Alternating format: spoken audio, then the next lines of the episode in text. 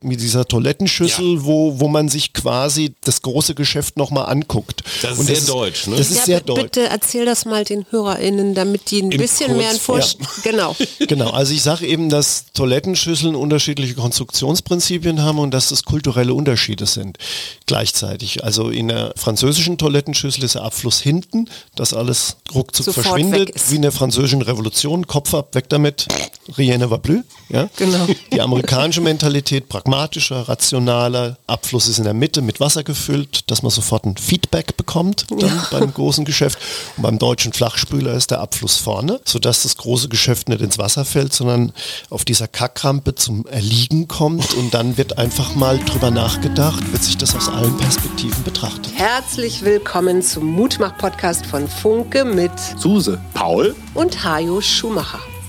Heute ist Mutmach Mittwoch mit prominenten Expertinnen und anderen klugen Leuten, die uns ein bisschen schlauer machen. Der Mutmach Podcast auf iTunes, Spotify und überall, wo es Podcasts gibt. Gerne abonnieren, das ist für euch kostenlos, aber für uns ein Kompliment, das wirklich Mut macht. Und jetzt geht's los. Ja, und hier sind wir wieder, die Mutmacher Hai und Suse Schumacher. Und wir haben Mittwoch und einen Gast. Wen haben wir denn, Schatz? Bei uns ist Vince Ebert, der gerade mit seinem Programm Make Science Great Again, lieber Vince, schön, dass du da bist, durch die Lande tourt. Du bist gelernter Physiker, nicht nur Juxer und hast ein, ja, fast ein Sachbuch vorgelegt. Ja. Ne? Lichtblick statt Blackout, wo du dich relativ ernsthaft um das Thema Energie und alles, was damit zusammenhängt, kümmerst. Genau. Und warum hast du das gemacht? Das ist doch gar nicht deine Kernkompetenz. Du sollst lustig sein.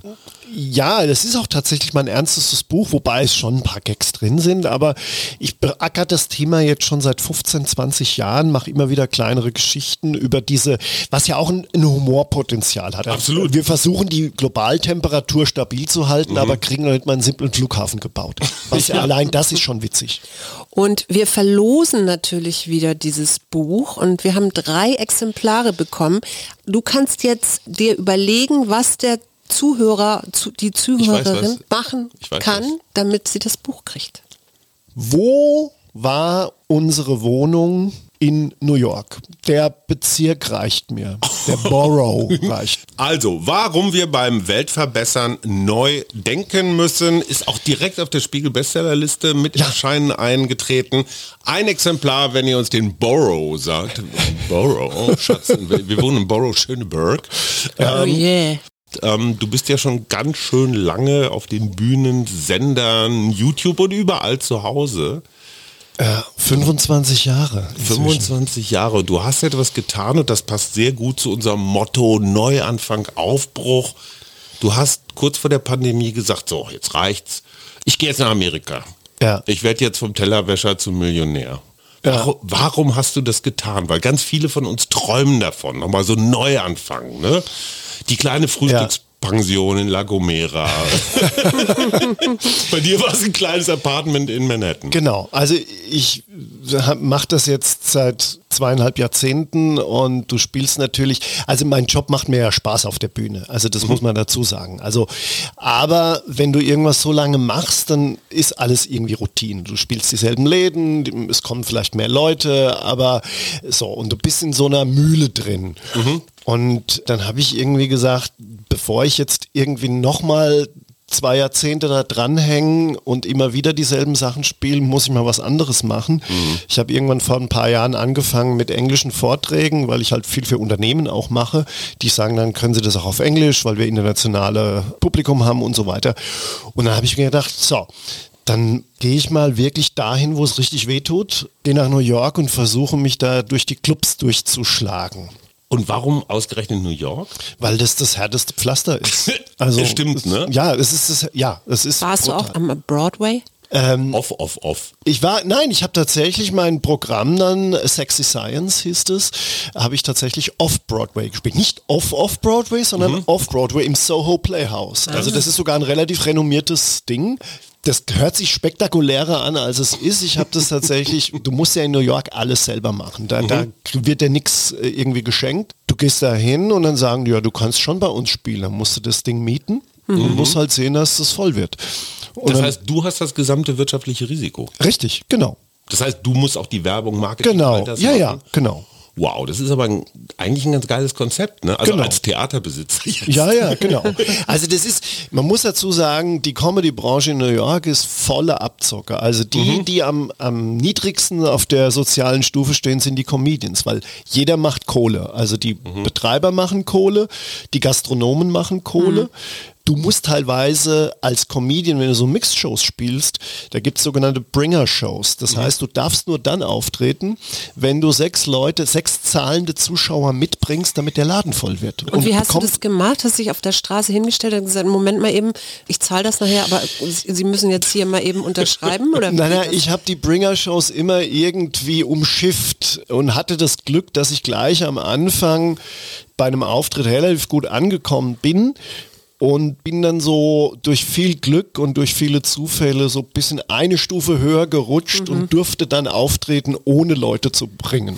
Aber, aber du hast jetzt dein Jahr, es war ein Jahr Ja. in New York, nicht vorbereitet im Sinne von, ich habe mir da jetzt schon mal Auftrittsmöglichkeiten verschafft oder? Nein, du musst ja irgendwie, es hat ein Jahr lang gedauert, bis ich dieses Kack-Arbeitsvisum bekommen habe. Also das ist ja unfassbar. Du musst es wirklich wollen. Das ist richtig teuer. Du brauchst einen Anwalt, der das Nicht für wahr. dich, so, du brauchst einen Petitioner, also einen Bürgen. Das heißt, das ist riesig viel Geld, bevor du dann überhaupt so ein blödes Arbeitsvisum hast. Und es kommt noch dazu, Jetzt wird es vollkommen absurd. Ich habe gedacht, naja, die gucken meinen Kontostand an und sehen, dann, dann ist alles klar. Dann kann der sich das Jahr ja leisten. Nee, dann haben die gesagt, ja, du musst aber im Vorfeld einen, sowas wie einen Tourplan irgendwie denen präsentieren, den Behörden, damit die auch sehen, dass du da spielst. Und dann sage ich, ja, aber ich habe ja keinen Tourplan. Ja, aber das musst du machen. Aber wenn ich die, wenn ich die Theaterbesitzer anrufe und sage, äh, macht einen Auftritt für mich klar, dann sagen die, ja, du hast doch kein Arbeitsvisum. Also da beißt sich irgendwie die Katze in den Schwanz. Und ich habe es dann mit vielen Tricks und Möglichkeiten geschafft. Äh, Das heißt, ich habe schon ein bisschen vorgearbeitet, aber das Comedy-Business ist natürlich wie hier auch face-to-face. Wenn du dann da bist, dann geht was oder eben nicht. Hattest du einen deutschen Bonus so? The, the, Ja. the Crazy German? Total, total. Also ich habe natürlich diese, diese deutsche Schiene brutal gespielt. Also natürlich habe ich einen deutschen Akzent. Dann ist er auch noch Wissenschaftler, redet nicht über Roommates und äh, Uber-Driver, sondern über Wissenschaft. Das hat komplett für die in das Klischee des deutschen äh, Autisten gepasst. Und dadurch, ja wirklich, ja wirklich. Und dadurch war ich da halt auch für die so ein totaler Exot. Und, und das mögen die New Yorker ja. Da sind ja auch viele Exoten in dieser Stadt. Ne? Ja, das, das gehört ja zu New York auch dazu. So. Ja.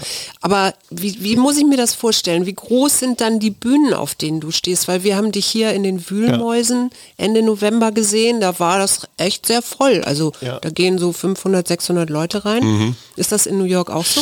Also die Clubs, die Comedy-Clubs sind in der Regel, haben die so 200 Leute. So richtig dicht an dicht, meistens im Keller.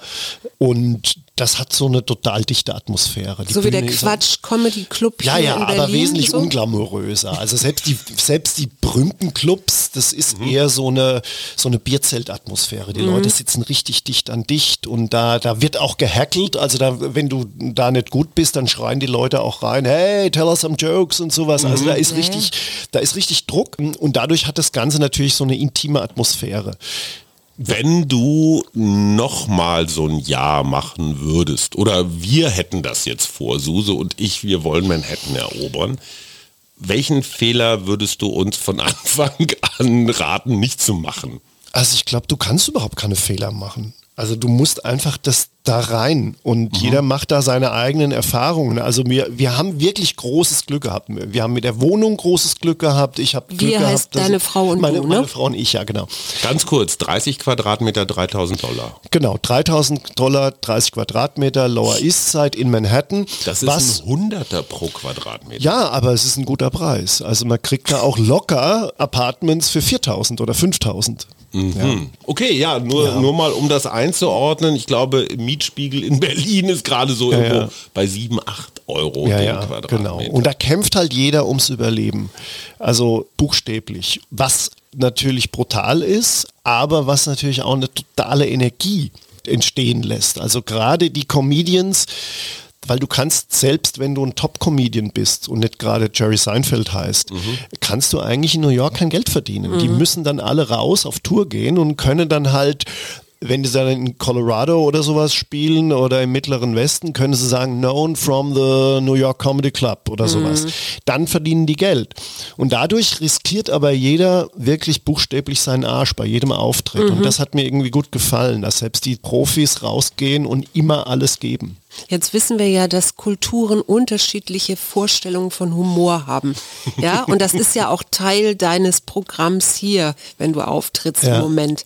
Was macht den Amerikaner aus und wo lacht er am meisten? Also ich glaube, das Schöne an diesen Clubs ist, wenn du dann mit sieben, acht Leuten auftrittst, da hat ja jeder irgendeinen Migrationshintergrund. Das ist einfach, New York ist halt einfach so.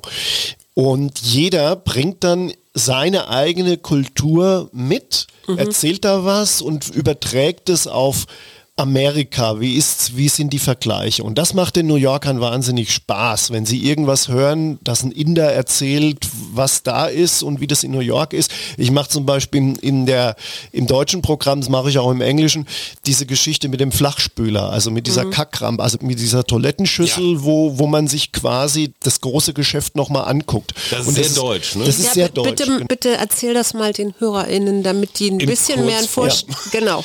Genau, also ich sage eben, dass Toilettenschüsseln unterschiedliche Konstruktionsprinzipien haben und dass das kulturelle Unterschiede sind gleichzeitig. Also in der äh, französischen Toilettenschüssel ist der Abfluss hinten, dass alles ruckzuck Sofort verschwindet, wie in der französischen Revolution, Kopf ab, weg damit, rien ne va plus. Ja? Genau. Die amerikanische Mentalität pragmatischer, rationaler, Abfluss ist in der Mitte mit Wasser gefüllt, dass man sofort ein Feedback bekommt dann beim großen Geschäft. Und beim deutschen Flachspüler ist der Abfluss vorne, sodass das große Geschäft nicht ins Wasser fällt, sondern auf dieser Kackrampe zum Erliegen kommt und dann wird einfach mal drüber nachgedacht, wird sich das aus allen Perspektiven betrachtet. Du bist ja von Hause aus Physiker. Ja. Machen dir solche Sachen genau Spaß? Also dann genau Ja. über sowas zu sprechen? Total. Ich wildere ja in unterschiedlichen Bereichen, in unterschiedlichen Gebieten und versuche dann auch immer wieder so ein bisschen so einen äh, philosophisch-physikalischen Übergang dann zu finden und mit Bildern zu arbeiten, weil ich habe die Erfahrung gemacht, wenn du auf der Bühne Formeln reinschreibst, dann sagen viele Leute, äh, was soll denn das? Habe ich Physikunterricht, habe ich nie gemacht. Habe ich noch nie verstanden. So, genau. Ja. Aber wenn du das irgendwie mit lustigen Bildern verbindest, dann äh, finden es die Leute auf einmal spannend. Eine Geschichte muss ich ja noch mal ganz kurz verifizieren. Du hast auf der Bühne behauptet, an der Urinspur eines Elefanten könne man dessen Penislänge Mhm. ablesen. Ja. Die Geschichte stimmt. Ja, also nur unter dem Fall, dass der Penis ein ideales Newtonsches Pendel ist natürlich. Also Du meinst, dass der ordentlich links Der- und rechts richtig, genau. Also ein starres Newtonsches Pendel ist ein starres, langes Teil. Man kann das mit einer sogenannten Fourier-Analyse kann man das analysieren. Nicht wahr? Doch. Funktioniert das bei Menschen auch? Im Grunde genommen schon. Also Wenn äh, er starr ist. Ne? Wenn er starr, also er muss Oder halt schon, steif. er darf halt nicht irgendwie rumbaumeln. Also, Also er muss schon voll irrigiert sein auf Aber dann Deutsch. kann man aber doch das nicht pinkeln, ja, denke ich. Genau. Ja, Okay, ja. verstehe, aber das sind so Theo, Probleme. das sind Probleme. Ich habe ja auch im, in dem, den ganzen Abend unterhalten. Genau. Ich habe auch im allerersten Programm Physik ist sexy, habe ich mal mit den Newtonschen Bewegungsgesetzen ausgerechnet, wie schnell die Ejakulationsgeschwindigkeit ist. Das, damit bin ich quasi, das war so meine Nummer, die auch heute noch zitiert wird. äh, da da habe ich noch lange Haare und wirres Outfit gehabt. Gibt es immer noch auf YouTube zu sehen, also total durchgeknallt. Jetzt habe ich damals auch gelernt, dass ihr, also deine Frau und du, nur mit zwei Koffern nach New York gereist seid. Was passiert mit einem kompletten Hausstand in der Zeit? Habt ihr das da vermietet oder wa- was habt ihr damit gemacht? Also wir haben in Frankfurt gelebt. Ähm, meine Frau ist Österreicherin. Wir haben immer äh, so ihre kleine Wohnung in Wien die letzten 17 Jahre behalten, weil die halt spottbillig war und ähm, nicht 30, sondern 41 Quadratmeter Oh, wow, groß ja. war, aber in einem super schönen Bezirk. Und dann war schon vor Amerika klar, wir, sie hat sich jetzt 15 Jahre Deutschland angetan, wir wechseln jetzt. Und dadurch habe ich das Haus in Frankfurt schon vor Amerika verkauft, Ah, ja. den Hausstand quasi eingelagert in so einem Storage. Vermisst du irgendwas davon? von dem Eingelagerten? Überhaupt nicht. Also wir, haben dann wahnsinnig schön, beim Einlagern schon wahnsinnig viel weggeschmissen Ja. oder verschenkt und haben dann nochmal, wie wir nach Wien gezogen sind, nochmal die Hälfte abgegeben. Von und wir, Dingen, von denen man Dingen. dachte, man Ja, kann ohne genau. sie nicht leben. Und wir leben jetzt immer noch. Wir haben irgendwann mal gesagt, ja gut, wenn wir wieder zurückkommen, dann gehen wir erstmal in die Wohnung und Mhm. dann suchen wir uns was Größeres. So. Und dann waren wir nach 30 Quadratmeter New York, sind wir in unsere großzügige 41 Quadratmeter Wohnung gekommen und haben gesagt, die ist eigentlich so geil, Mhm. weil sie ist wahnsinnig toll geschnitten, muss man sagen. Und wir brauchen eigentlich nichts. Mhm. Und leben bis zum heutigen Tag da und haben nie irgendwie was vermisst. Wenn du jetzt so auf das zurückschaust und jetzt auch auf deine kleine oder große Wohnung in Österreich, was würdest du sagen, was ist das Wesentliche, was du für dein Leben mitgenommen hast aus dieser Zeit? Also ich fand, oder nach wie vor finde ich es immer gut, sich seinen Ängsten zu stellen. Das hört sich immer so ein bisschen klischeehaft an. Aber Was war, war, da deine Angst? meine Angst war, ich bin tatsächlich kein besonderes Sprachtalent. Also meine Frau ist ist wirklich fast Native Speaker, weil sie einfach mit einem Amerikaner früher zusammengelebt hat und auch, auch lange drüben war. Und es war immer komplett peinlich für mich, weil in Wien haben wir auch so eine internationale Community, wenn ich dann so blöd daneben stehe und dann muss ich was sagen und das war, ich war da immer komplett lost. Ja. Und dann habe ich mir gesagt, ich muss das ändern. Ich muss da drüber gehen. Und dann habe ich irgendwie mit einem englischen Programm angefangen. Und dann war dann die letzte Konsequenz zu sagen, okay, dann versuche ich das wirklich in New York. Also diese Angst überwinden, dieses, ich schaffe das irgendwie und selbst wenn ich versage, habe ich es wenigstens probiert.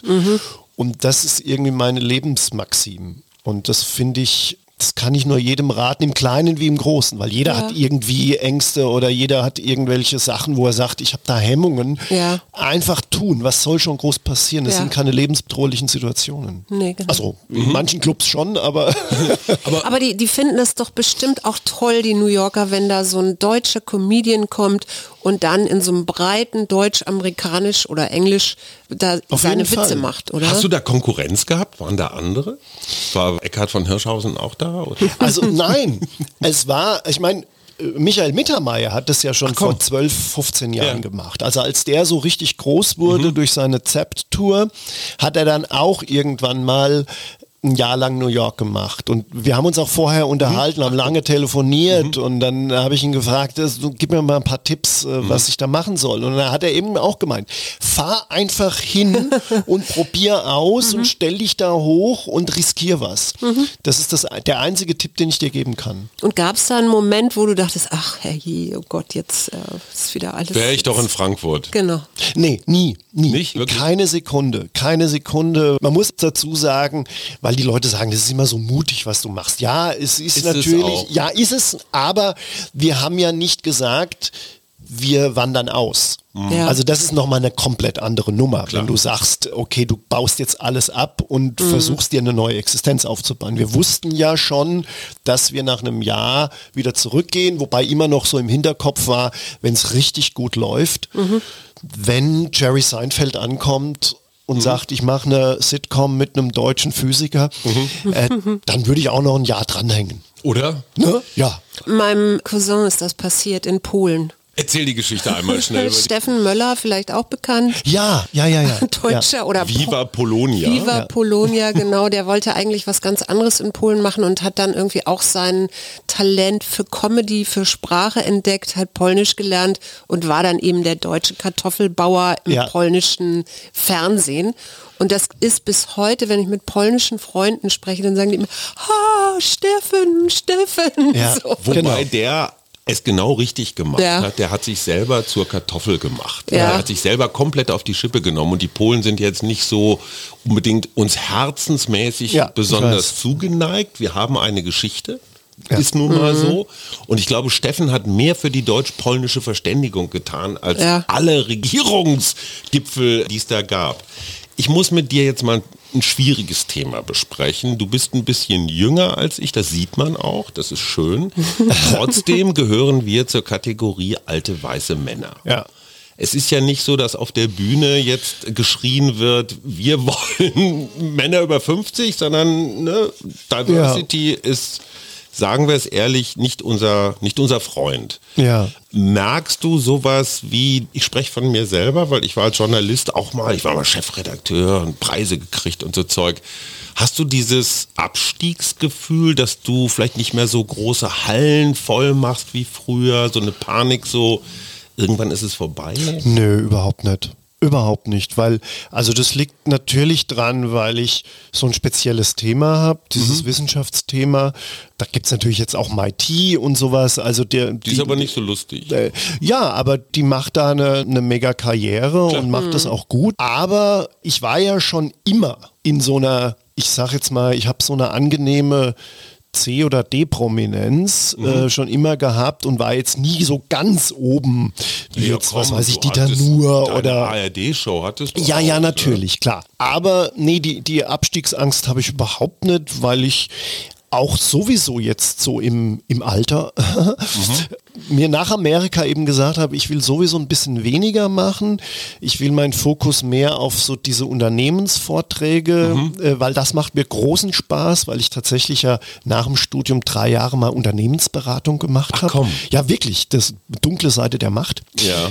Und dadurch habe ich immer so ein bisschen diesen Wirtschaftsbezug. Mhm. Die zahlen ja auch ganz gut. Die zahlen ganz gut. Es mhm. ist oftmals tagsüber nur eine Dreiviertelstunde, meistens in großen, in großen Städten, wo du schnell rein, schnell raus wieder gehen kannst. Und dieses Tingeln, dieses Rumfahren irgendwo im Hunsrück in der, in der Stadthalle, das ist super. Also das hat mich auch irgendwie lange Zeit super befriedigt. Jeder schreibt aber auch ein Buch drüber, ne? Ja, ja, ja, ja. Also, genau. Ne, Kamina oder so. Ne, genau. So mein Leben in aber, aber es ist tatsächlich so, dass ich, dass, dass ich auch nach so langer Zeit, auch nach Amerika sage, ich will reduzieren und ein bisschen weniger machen, weniger tingeln und ein bisschen mehr das Leben genießen. Ich muss mal jetzt inhaltlich werden, weil ich habe, du siehst das hier, ein ganz ein halbes Notizbuch mit deiner ja. Show vollgeschrieben. Ja, der Podcast dauert übrigens vier Stunden. ja, heute als Kurzversion, als, als Shorty.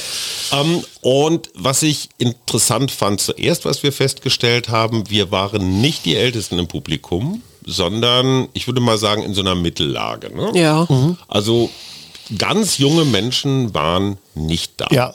Man weiß dann auch, was dieses Publikum so in etwa möchte. Ne? Also die finden Gendern doof. Und, ja, ja, ja. Ne, so Mann-Frau-Witze finden sie ganz okay. Ja. Du kritisierst am Deutschsein so in Gänze diese Problemfixierung. Ja. Ne, was hast du immer gesagt? Wir vergessen mal die Lösung, wir ja. konzentrieren uns aufs Problem. Genau, Flachspüler halt. Ne? Flachspüler, ne? genau. Ja. So, auf der anderen Seite bist du jetzt auch nicht besonders lösungsorientiert, sondern du beschreibst diese Probleme, du perpetuierst sie auf eine Art. Ja ich glaube zum Beispiel, also das, was du hast, was, was Dieter nur auch so ein bisschen hat, dieses, diese Kritik an der angeblichen Wokeness, ja. halte ich für einen tierischen Popanz. Es gibt die eigentlich gar nicht. Das ist eine Erfindung. Aber das ist meine persönliche Meinung. Müsstest du als Science-Mensch, make science great again, nicht eigentlich die versteckten Talente der Deutschen, ihre Erfindungen, Möglichkeiten, wie lösen wir Energieprobleme. Darum dreht sich dein neues Buch übrigens. Echt mit Gewinn zu lesen. Müsstest du nicht eigentlich ein Lösungsmensch ja. sein? Bin ich im Grunde genommen auch. Du hast es ja schon erwähnt, im Buch versuche ich ja schon, das Ganze ein bisschen konstruktiver anzugehen und nicht zu sagen, äh, das ist alles doof, was sie da machen. Mhm. Das Programm, das jetzige, ist tatsächlich entstanden in dieser um die Corona-Zeit rum. Mhm. Und mhm. Die letzten fünf Minuten, das habt ihr auch gehört, ist ja so eine, so eine wirkliche kritisiere ich oder, oder, oder schütte da praktisch auf der Bühne mein Herz aus, mhm. dass ich sage, wir, hauen uns in den sozialen Medien gegenseitig die Birne ein. Wir, wir bezeichnen uns als linksgrün versifft oder als rassistisch. Das sind doch nur ein paar. Ist, ja, klar. Natürlich kann man sagen, das sind nur ein paar, die sich da so, aber ich empfinde es halt so, dass man wenn man sagt, die Spaltung der Gesellschaft ist vielleicht auch übertrieben, aber mhm. dass so die Diskussionskultur und die Debattenkultur ich finde schon mal eine bessere war. Ja, aber du könntest mit deinem Programm ja dazu beitragen. Also ich ja. wäre sehr dankbar gewesen, wenn ein schlauer Wissenschaftsmensch mir Missverständnisse erklärt. Ja. Also warum Sachen nicht funktionieren. Ich verstehe das total, wenn das Programm aus der Corona-Zeit ist, dann war natürlich diese aufgewühlte Stimmung da. Ja. Hast du eigentlich den Eindruck, dass du bestimmte Sachen auf der Bühne nicht sagen solltest? Dürfen darfst du? sagen solltest. Ich sag mal, Dieter Nuhr hatten wir gerade schon. Ja. Ist der Lieblingsfeind Ja, ja. von ungefähr drei bis 500 Menschen in Deutschland, die, die nur Jagd zu ihrem Lebensinhalt Ja, ja. gemacht haben. Geht dir das auch so, dass du das Gefühl hast, du wirst inoffiziell zensiert? Nein, also ich meine, nochmal kurz zum Buch. Da, da geht es ja um diese Klimageschichte und um, um diese Energiepolitik. Und da haben wir tatsächlich im Verlag und vom Management aus sehr, sehr, sehr, sehr lange diskutiert. Wie schreibt man das? Wie muss, um sich abzusichern, um nicht von irgendwelchen falschen Vollidioten in so eine Klimawandelleugner rechte Ecke gestellt zu werden. Und das passiert halt ganz, ganz schnell, weil das natürlich eine Mechanik ist. Da weiß man, Ja, da, wirft, da wirft man mit Dreck und hofft, irgendwas bleibt kleben.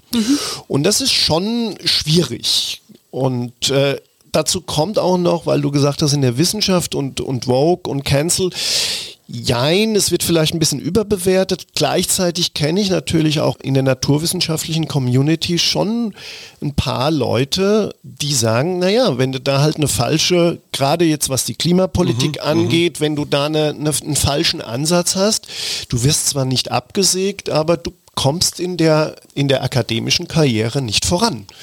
Sag Es mal ein gibt also- Beispiel. Wenn, wenn man sagen würde, also die Idee mit den regenerativen Ideen ist ja eigentlich ganz gut, Ja. aber sie reichen nicht.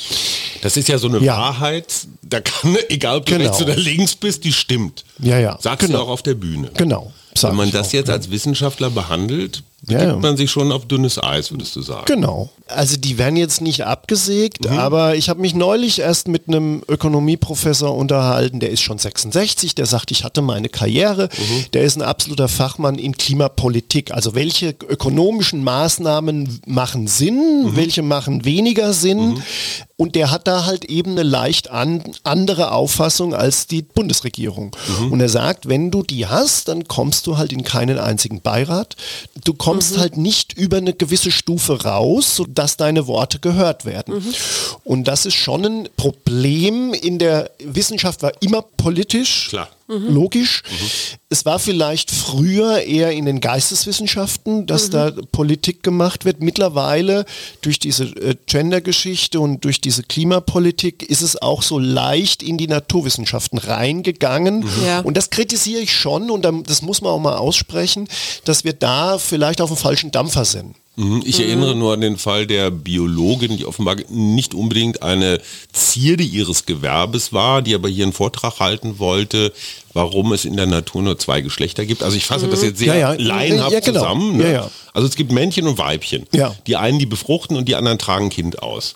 Und das ist jetzt erstmal so die Matrix. Ja. So, und dann kamen Menschen, die sagen, wir sind aber doch alle fluide mit unseren Geschlechtern. Ja. Äh, das darf man so nicht sagen. Wie gesagt, also die, Ja, ja. Also das ist ein, äh, es ist ein enormer, also gerade an den Universitäten ist es ein, ein enormer Kampf um politische Deutungshoheit. Das muss ich schon sagen. in Amerika schlimmer. In Amerika, das kommt von Amerika. Ja, ja, das klar. ist natürlich, es ist nicht ganz so extrem. Auf der anderen Seite ist Amerika dann auch wesentlich größer und Mhm. du, du hast halt dann schon auch immer wieder Universitäten, in denen das überhaupt keine Rolle spielt. Also wo es Okay. dann halt, wenn du nach Stanford gehst, da geht es darum, was mache ich, um das Silicon Valley reich zu machen. Genau. Und dann geht es nur um Effizienz und um knallharte Wissenschaft. Scheißegal, ob du Genau. befruchtest oder austrägst. Ge- Ja, richtig. Ich habe in deinem Buch gelesen, wäre Anpassung an, das ist jetzt ein Zitat, wäre Anpassung an Klimaveränderung nicht zielführender als der Versuch, sie zu verhindern. Ja, Ja. Das ist ja ein Knallersatz so.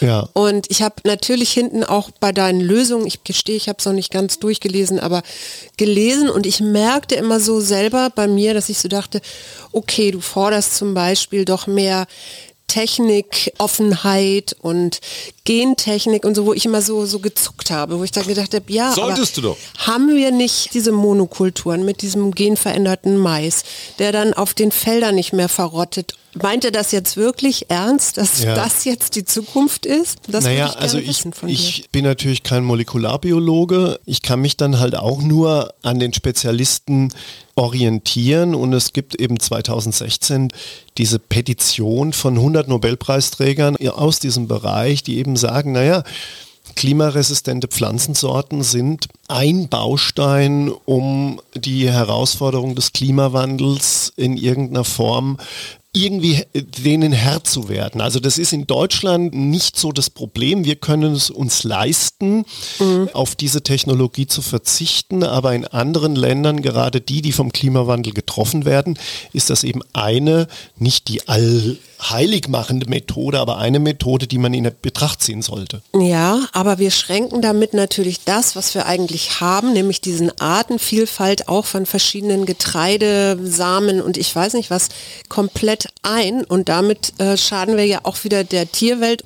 Und ich bin da nicht so ganz bei dir, weil klimaresistentes Getreide zum Beispiel, was ja auch ein Teil von deinem Buch ist, hat in den letzten 40 Jahren dazu geführt, dass mehr Gluten im Getreide ist, was wiederum dazu führt, dass die Menschen Glutenunverträglichkeiten haben, nicht alle, aber was, Ja, ja. Ne, was nützt das dann der Ernährung? Also ich, ich aber du hast halt merke, einfach wie ich mich da reibe. Klar, ja, ja. Ich schreibe im Buch ja auch bei jeder Technologie. Natürlich gibt es keine Technologie, die risikofrei ist.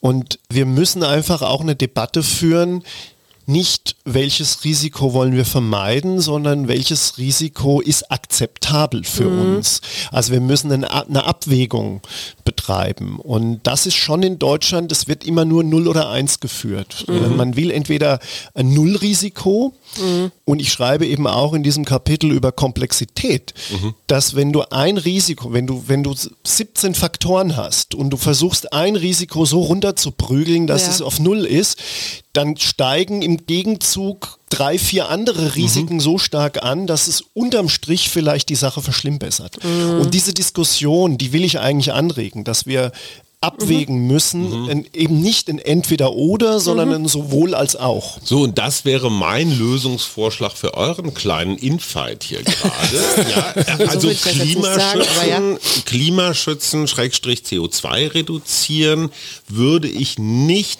gegen Klimafolgen jetzt schon diesen Klimafolgen begegnen. Also wir gehen wir mit der Erderwärmung um, weil das 1,5 Grad Ziel ist schon gefallen. Ja, ja. Müssen wir gar nicht Ja, lange ja. drüber reden. Das ist kein Entweder-Oder. Es ist ein sowohl als auch. Ja. Wir hatten Ranga Yogeshwar hier, der hatte ein Hochwasser in seinem kleinen Ort und äh, sagte auch, wenn wir jetzt alle CO2 sparen im Ort, dann wird uns das nächste Hochwasser wieder Genau. wegschwemmen. Ja, ja. Wir müssen sehen, dass wir andere Abflusskanäle, Genau. also ich sag mal Ja, ja. Abwassermanagement, ein Regenwassermanagement. Das meine ich eben auch. Also ist kein ich meine, Entweder-Oder. wenn du dich mit Nee, das ist eine Anpassung, ne? Genau, wenn du- Anpassung ja, eben, ans genau. Klima und, auch. und jeder Klimaforscher, äh, mit dem ich mich bisher unterhalten hat, der sagt natürlich, wir müssen auch anpassen. So, es geht gar nicht anders. Mhm. Auch da geht es darum zu sagen, wenn wir alles Geld, das wir haben, in eine Eliminierung Mhm. stecken, fehlt uns das Geld, um zum Beispiel Genau. Hochwasserschutz zu betreiben oder wir haben es im Ahrtal gesehen, dass vieles dadurch entstanden ist, weil man einfach Frühwarnsysteme einfach ignoriert hat die letzten Ja. Jahre. Oder zum Beispiel, was ich auch sehr interessant finde, Baugenehmigungen erteilt werden Richtig. für Gegenden, in denen zum Beispiel im Mitte- Mittelalter niemals eine Baugenehmigung Genau. erteilt worden wäre, weil die Ja. wussten, es gibt manchmal Überschwemmungen. Oh, hier ruft jetzt gerade Ranga Yogeshwar an, um zu korrigieren, aber okay, das äh, Ja, wie immer. Wo waren wir stehen geblieben? Genau, also Baugenehmigungen. Wir sind also auch zum großen Teil selber schuld an Dingen. Ja, ich, ich bin ja voll dabei, wenn du sagst, Forschungsgelder auch an Freaks auszuzahlen, wo man noch nicht am Ende weiß, was dabei rumkommt, aber die vielleicht eine ganz innovative, kreative, neue Idee haben. Da bin ich voll bei dir, weil ich sage, ja, okay, da, da verstehe ich dein Eins- oder Null-Gedanke. Ja. Ne? Es ist richtig, in alle Richtungen zu denken. Und trotzdem bin ich nicht mit dir, Dito, wenn es um Wachstum geht. Für mich ist das Ende, wir hatten hier auch Ulrike Hermann sitzen, die Ja. ein Buch geschrieben hat über das Ende des Kapitalismus und ich glaube, es muss um Schrumpfen gehen, wenn auch um innovative neue Ideen gegen Ja. den Ich finde das schön, dass Vince jetzt mal meine Rolle übernimmt. Ich mich einfach Also mal ich sehe zurücklehnen ich sehe das ich sehe das überhaupt nicht so. Ich glaube in der Analyse, ich habe das Buch von ihr nicht gelesen in der Analyse, dass die Welt in den letzten 100 Jahren reicher geworden ist. Da ist sie, glaube ich, Ja. d'accord mit mir. Was Sie ist auch dann- nicht gegen Kapitalismus, Ja, das ja, sagt sie genau. auch gleich am Anfang. Also der, der Punkt ist halt einfach, das versuche ich ja im Buch auch so ein bisschen zu beschreiben, wenn man sich anguckt, was gerade in den aufkommenden Schwellenländern abgeht, die letzten zehn Jahre und in den nächsten 10, 15 Jahren. Also eine Zahl nur, in diesem Jahrzehnt werden 200 Millionen Menschen erstmals äh, Zugang zu Strom bekommen. Und das heißt, die leben in einer Zeit wie wir zu Zeiten des Wirtschaftswunders. Die merken auf einmal, wow, Licht. ich kann auf einmal meine Kinder, ich kann zweimal die Woche Fleisch essen. Ich kann vielleicht sogar eine Reise unternehmen. Ich hab ein kann, Moped. ich, Ich habe ein Moped, ich kann Flach, einen Flatstring kaufen. Das heißt, Flachspüler. Ja, ein Flachspüler. Ja. Und die werden sich natürlich von unseren Reduzierungs- und Verzichtappellen natürlich nicht beeindrucken lassen, sondern die sagen, ja, pf, pf, ist uns doch wurscht, wir wollen jetzt einfach Wohlstand teilnehmen. Das- Und, und deswegen ist meine, meine Geschichte, es macht weniger Sinn für mich zu sagen, wir müssen reduzieren, verzichten, weil das ist einfach für diese Regionen nicht akzeptabel, sondern wir müssen denen Technologien bieten, die so attraktiv sind, dass sie sie freiwillig kaufen und die darüber hinaus noch ökologisch sinnvoll sind. Ja, aber das wird ja teilweise auch schon von der Bundesregierung gemacht, also in doch. Ja, das Und gleichzeitig hast du aber weltweit gibt es 425 Großprojekte zur Gewinnung von Kohle, Gas und Öl. Ja, und, Und du bist diese- gegen Atomkraft. Ich Finde rede jetzt Fehler. gar nicht von, ich, ich bin nicht pauschal gegen Atomkraft, das stimmt nicht. Ich kann das total verstehen, dass ein Entwicklungsland oder die Afrikaner oder sonst wie sagen, äh, wir haben hier Öl, Öl und wir wollen das jetzt fördern und wir wollen auch so diesen Ja. Luxus haben, den ihr da schon seit Ja. 100 Jahren habt, seit eurer äh, Ja. Industrialisierung. So, das kann ich komplett verstehen. Aber- und ich denke immer darüber nach, wie kann man das, was wir hier zu viel haben, wie kann man das sinnvoller verteilen, so dass das eine ist eben in Projekte zu, innovative Projekte zu investieren, wo vielleicht was anderes als Öl gefördert wird. Und das andere ist, das ist meine große Frage, wie kann man das besser streuen, verteilen? Ich habe da ja auch keine Lösung. denken? Also ich habe da ja auch, ich sage ja, ich gebe im Buch, äh, versuche ich ja nur so Denkanstöße zu geben und zu sagen, naja, andere Länder machen das ein bisschen anders und das heißt ja nicht unbedingt, dass es die richtige oder die falsche Lösung gibt. Ich glaube eben nur, dass wir in Deutschland sehr, sehr, wir haben uns jetzt auf ein paar Sachen konzentriert, also Wind, Sonne, Elektromobilität und ganz viele andere Sachen als Hochtechnologieland steigen wir entweder aus oder reglementieren wir. Also zum Beispiel wir verbieten oder versuchen den Verbrenner zu verbieten und gleichzeitig, wenn irgendein kleines Start-up einen, einen 3D-Drucker entwickelt, wo man emissionsfreie Treibstoffe drucken kann, dann wäre dieses Verbrennerverbot eigentlich total schwachsinnig. Es heißt also, äh, wir beschränken, das ist meine Kritik, wir beschränken uns mit unserem Tunnelblick und wenn man sich die Geschichte von Innovationen über die letzten 200 Jahre anguckt, dann kamen so revolutionäre Durchbrüche oftmals aus Bereichen, wo man nie gedacht hatte, dass da was entstehen könnte. Und, und Was? deswegen meine ich. Und da sind wir an einem Punkt, den ich auch historisch total spannend finde. Du sagst in deiner Show auch, wir hatten hier im 18., 19. Jahrhundert war Deutschland Ja.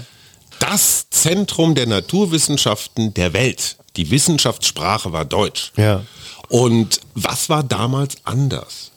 Warum hat da jeder geforscht und alle fanden es geil? Und also kriegt man diesen Geist wiederbelebt oder ist das einfach so Ah, es ist echt Phase? schwierig. Es ist echt schwierig. Da müsstet ihr eigentlich einen Historiker mal einladen. Ich habe Humboldts Biografie gelesen und ich habe lange nicht mehr so was Spannendes Ja. gelesen. Mit wie viel Neugier, mit wie viel Offenheit und immer dieses, wie kriege ich das hin? Ja. Nie wie lasse ich irgendetwas, weil ich Angst davor habe. Ja, ja. Ich meine, es war Mut. natürlich vor 150, 170 Jahren war natürlich Europa schon im Vergleich zu anderen Regionen sehr hoch entwickelt, also was auch Bildung angeht. Und dadurch hatten sich natürlich die klügsten Köpfe hier getummelt, also nicht nur in Deutschland. Aber es muss ähm, doch auch mehr so eine innere Freiheit gegeben ja. haben, dass die Jungs irgendwie so in allen Richtungen unterwegs ja, waren. Ja, es, es waren, waren auch weniger, die hatten noch mehr Platz. Es waren Freaks. Ja, aber das meine ich, es waren Freaks. Und du brauchst für Freaks ein Reservat. Die, die brauchen einen Schutzraum.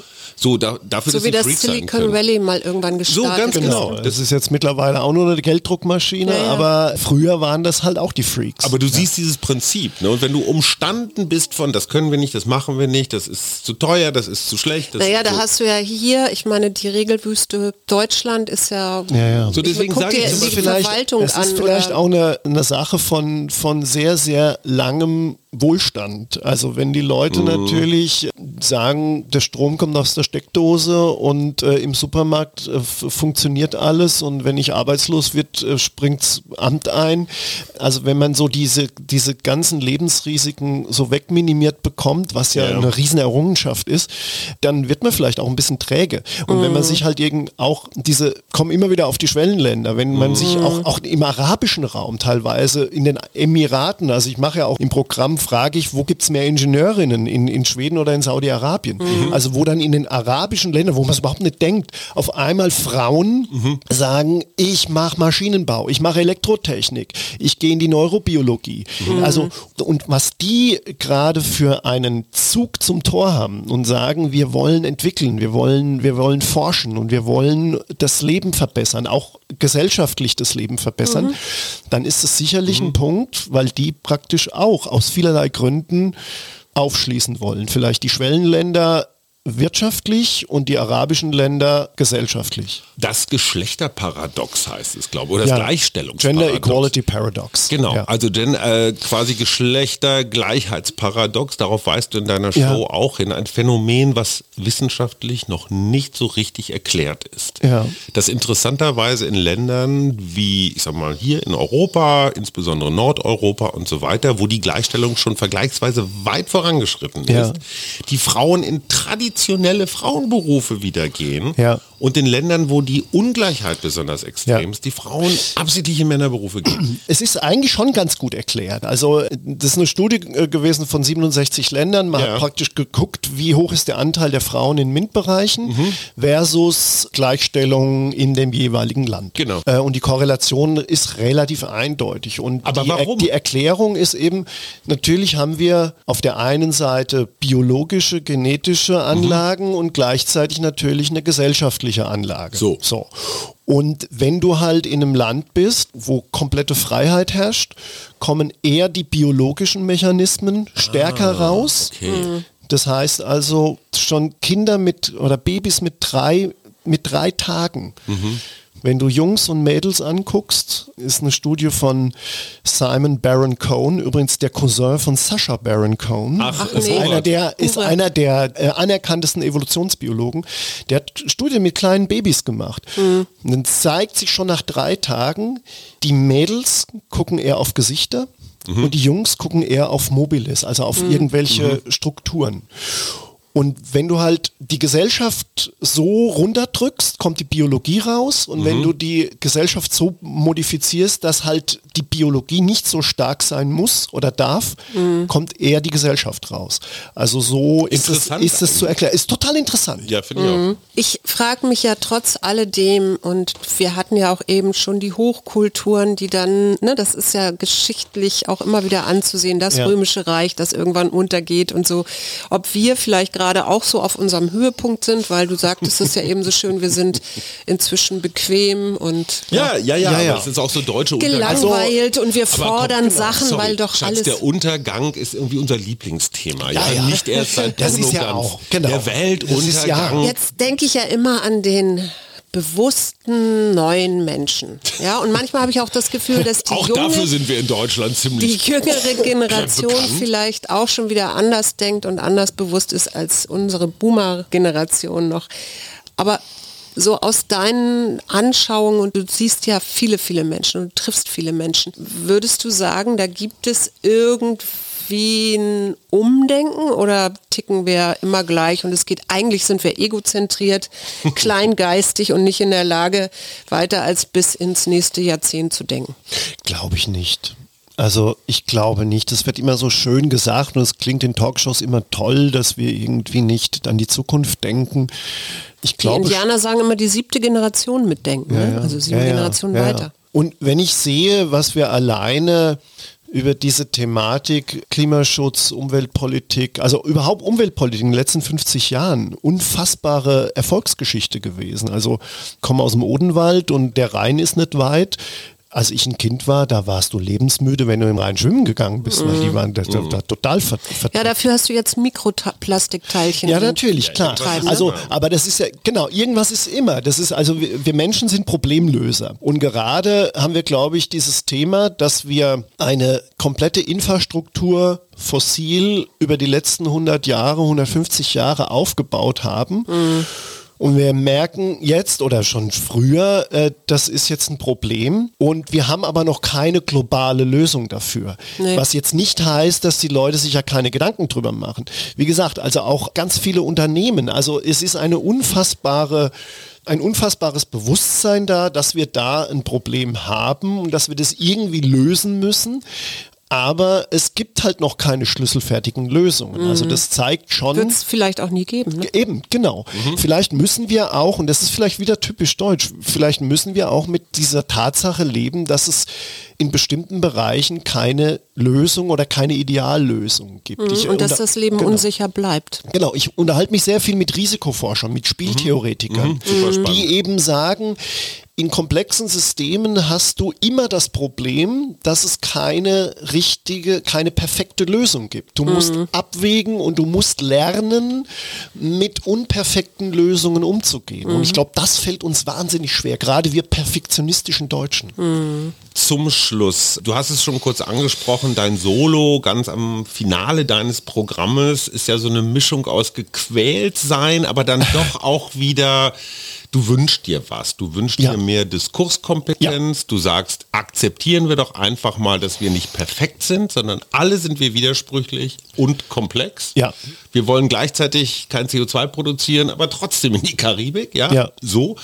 Wenn du dir Corona, den Krieg und jetzt auch die Folgen wirtschaftlich, Energieknappheit, ach guck mal an, so viel Gas kam aus Russland. Hast du als Wissenschaftler, als gelernter Physiker den Eindruck, dass wir in den letzten drei Jahren, vier Jahren dazugelernt haben? Weil wir sind ja permanent Ja. mit diesen Widersprüchen konfrontiert worden. Also ich finde, es ist gerade eine echt spannende Zeit. Super, ja. Weil jetzt auch durch diese Energiekrise, immer wenn du eine, eine wirklich eine spürbare Krise hast, Mhm. jetzt, also Corona war ja dann irgendwann auch nicht mehr spürbar, weil du, es sind natürlich Menschen gestorben, aber Mhm. irgendwann hat sich jeder in seinem Homeoffice äh, schick gemacht Mhm. und Also Krise als Chance. Genau, ja. Aber wenn es jetzt wirklich mit Energie, also wenn dann wirklich der Energiepreis steigt und wenn wir wirklich jetzt merken, am eigenen Leib spüren, das ist jetzt nicht mehr, das kann man jetzt nicht mehr wegdividieren und wegschütten. Da entsteht was Spannendes. Und ich merke jetzt auch zum Beispiel auch durch dieses Buch, es kommen ganz, ganz viele Leute, die gesagt haben, ich habe immer meinen Mund gehalten, weil ich das ein bisschen kritisch sehe, haben jetzt irgendwie Mut, dann sich in die Debatte wieder einzumischen. Und das brauchen wir eigentlich. Wir müssen wieder mehr lernen zu debattieren. Und ich bin vollkommen bei dir, wenn du sagst, die Klimaleugner und die fundamentalen Klimaaktivisten, die sich dann irgendwo hinkleben, das sind Randerscheinungen. Der große Teil der Menschen Kann auch nachvollziehen, dass Atomkraftwerke wieder angeschaltet werden, und, wenn die und, Energie und, knapp genau. wird. Und, aber wir müssen einfach in eine stärkere Debatte wieder gehen. Ja. Und das wünsche ich mir und ich glaube aber auch, da sind wir auf einem guten Weg, weil es eben, weil man jetzt die Probleme nicht mehr zuschütten kann. Mhm. Ich merke hier doch eine sehr große Emotionalität. Das haben wir auch nicht immer so Schatz, im es ist so Podcast. schön, dass Männer Gefühle zeigen. Ja, natürlich. Und ich stelle immer allen, die hier das erste Mal bei uns im Podcast sitzen, die Frage, was macht dir Mut? Also mir macht Mut wirklich der Mensch selber. weil wir einfach. Na, ist aber jetzt. Ja, aber das ist, äh, das ist ja, Entschuldigung, ich Ja. will, Du, lass fangen wir doch mal reden. Fangen wir doch mal groß an. ja? Genau, und steigern uns dann. Ich meine, ich hätte jetzt auch sagen können, mein Netflix-Abo macht Ja, mir ja. gut. Ja. Was Nein, aber dass, dass wir Menschen bei allen Widersprüchlichkeiten, bei allen Fehlern einfach geniale Problemlösungsmaschinen sind. Dass wir dann doch irgendwie fähig sind, vielleicht unsere Eitelkeiten, unsere Egomanien dann ein bisschen zurückzustellen und zu sagen, da gibt es ein Problem, wir gehen das an und ich bin fest davon überzeugt, glaube ich wirklich, dass in 10 und in 20 Jahren die Welt besser sein wird, als sie jetzt ist. Mhm, Wenn man dann hoffentlich keine Trumps, Bolsonaros Aber und die sind ja Putins alle im hat. vergangenen Jahr losgeworden, Schatz. Naja, Boris Komm ja wieder. Nein, aber, aber einfach nur mal so viel zum Thema Mut machen, ja. Wir dachten, Bolsonaro ruiniert den Regenwald, Trump die ganze Welt und so weiter. Die Demokratie hat sie ausgeschwitzt und da bin ich total bei Vince. In Wirklichkeit fällt uns entweder individuell oder kollektiv ganz häufig dann vielleicht doch wieder das Richtige ein. Lieber Vince, wir gehen jetzt raus und äh, werden noch ein Apfelbäumchen fällen, während Suse daneben steht und weint. Oder? Schön, dass du da warst. Ja, ich habe mich das sehr gefreut. so, Vielen das Dank. ist unglaublich, so Es ist so schön, mal hier nicht alleine zu sitzen. Das war der Mutmach-Podcast von Funke. Jeden Montag, Mittwoch, Freitag ganz frisch. Unterstützt uns bei steady.fm, folgt uns auf Instagram oder hinterlasst gerne eine nette Bewertung. Wir hören uns.